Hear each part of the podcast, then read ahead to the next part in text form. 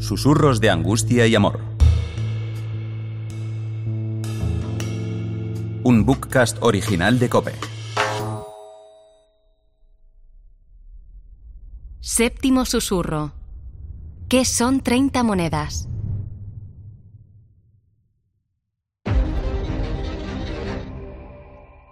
Todavía estaba hablando cuando apareció Judas, uno de los doce, acompañado de un tropel de gente con espadas y palos, enviado por los sumos sacerdotes y los ancianos del pueblo. El traidor les había dado esta contraseña. Al que yo bese, ese es. Prendedlo. Después se acercó a Jesús Salve, maestro. y lo besó, pero Jesús contestó. Amigo, ¿a qué vienes? Entonces se acercaron a Jesús, le echaron un manto y lo prendieron. Oigo ruido y veo unas antorchas. Son los soldados. Están entrando ya. Mis compañeros se sobresaltan y todos se acercan donde está Jesús, que con toda serenidad se ha puesto en pie. Me aproximo despacio. Hay un silencio que corta el frío de la noche. Me abro paso entre mis compañeros y beso a Jesús, mi maestro y señor. No me dice nada de momento, solo me mira. Es un instante de sentimientos encontrados. Siento que me sigue amando y que me acaricia con la mirada. Yo me siento repugnante, rastrero y asqueroso. Y las lágrimas empiezan a recorrer mi rostro.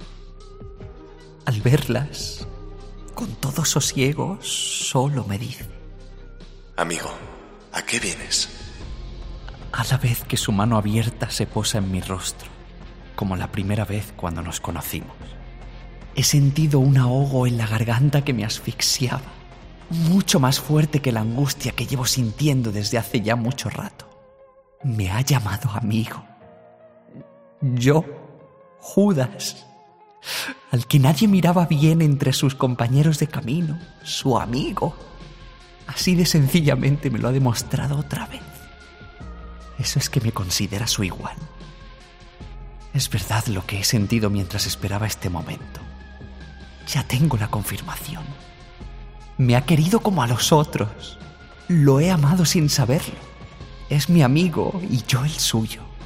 Entonces, ¿por qué en lugar de sentirme bien, la angustia crece cada vez más? Los soldados y miramientos te prenden Jesús y te atan las manos a la espalda. ¿Por qué hacen eso? Solo era necesario que te acompañaran. Oigo que te insultan y te empujan.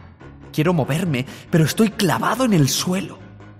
Miro a mi alrededor buscando a mis compañeros y no están. Han desaparecido todos. Solo Juan está escondido tras el tronco de un olivo y su cara de asombro y susto lo dice todo. Nuestras miradas se cruzan y siento que sus ojos me clavan tantas dagas como pueden.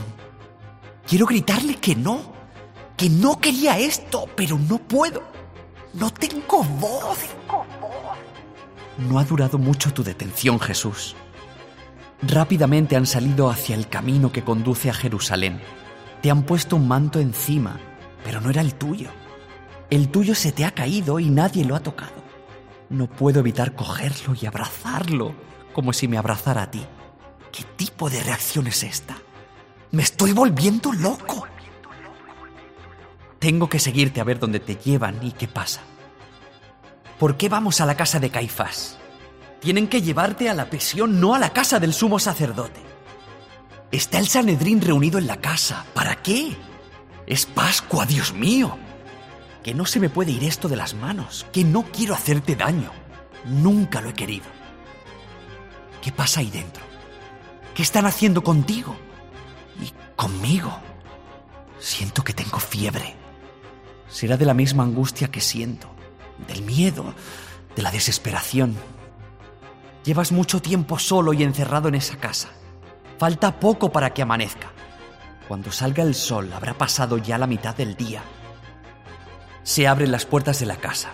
Te sacan. Veo que sigues atado y que toman el camino del palacio de Pilato. ¡No! Los romanos metidos en esto, no. No, no, no. Esto es la confirmación de que me han traicionado Anás, Caifás y el resto. ¿Qué he hecho, Dios mío? ¿El precio? ¿Las monedas? Llevo la bolsa que me tiró Anás con las 30 monedas de plata. No las quiero. No las quiero. ¿Cómo no lo vi? Tanto presumir toda mi vida de que conocía la ley y nuestras tradiciones y no me di cuenta del significado de las 30 monedas. Ahora entiendo las sonrisas cuando pactamos el precio de la entrega. Ahora entiendo que desde el principio ellos tenían muy claro qué iba a pasar. No lo vi, no lo vi. No me di cuenta de lo que eran las 30 monedas de plata. Solo soy capaz de verlo ahora. Solo ahora entiendo que las 30 monedas es el precio que se paga cuando un buey hiere o mata a un esclavo. Pilato va a ser el buey de Anás y Caifás que te mate, ya que los judíos no podemos aplicar la pena de muerte. Anás, Caifás y los otros me han indemnizado por adelantado a mí como si yo fuera tu dueño. Y tu precio no puede ser superior al de un esclavo. ¡Treinta malditas monedas de plata! De pronto todo encaja. Me siento un miserable gusano que se arrastra por la tierra. Tu destino, tu vida ha estado todo este tiempo en mis manos y no lo he visto. Tu vida sigue estando en mis manos. Sí, voy a casa de Anás. Le voy a tirar las monedas a la cara, sin bolsa, para que las vea bien.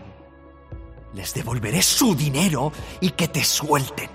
Que te dejen libre y nos iremos de Jerusalén.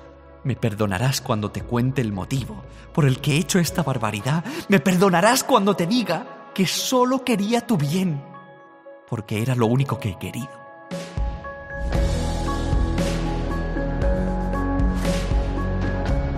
¿Tiene precio Dios?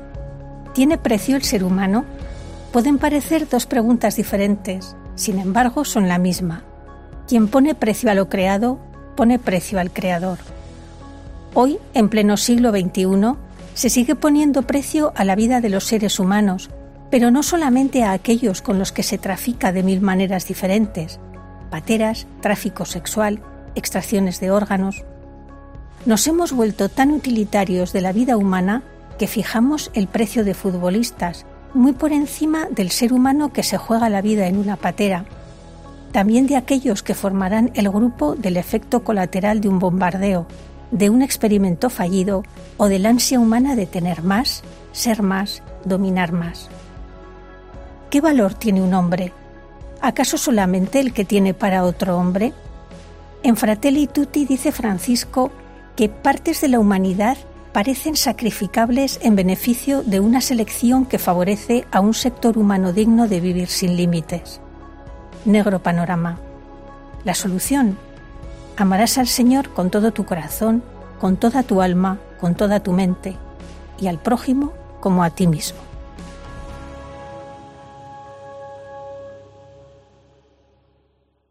Susurros de Angustia y Amor es un bookcast original de Cope.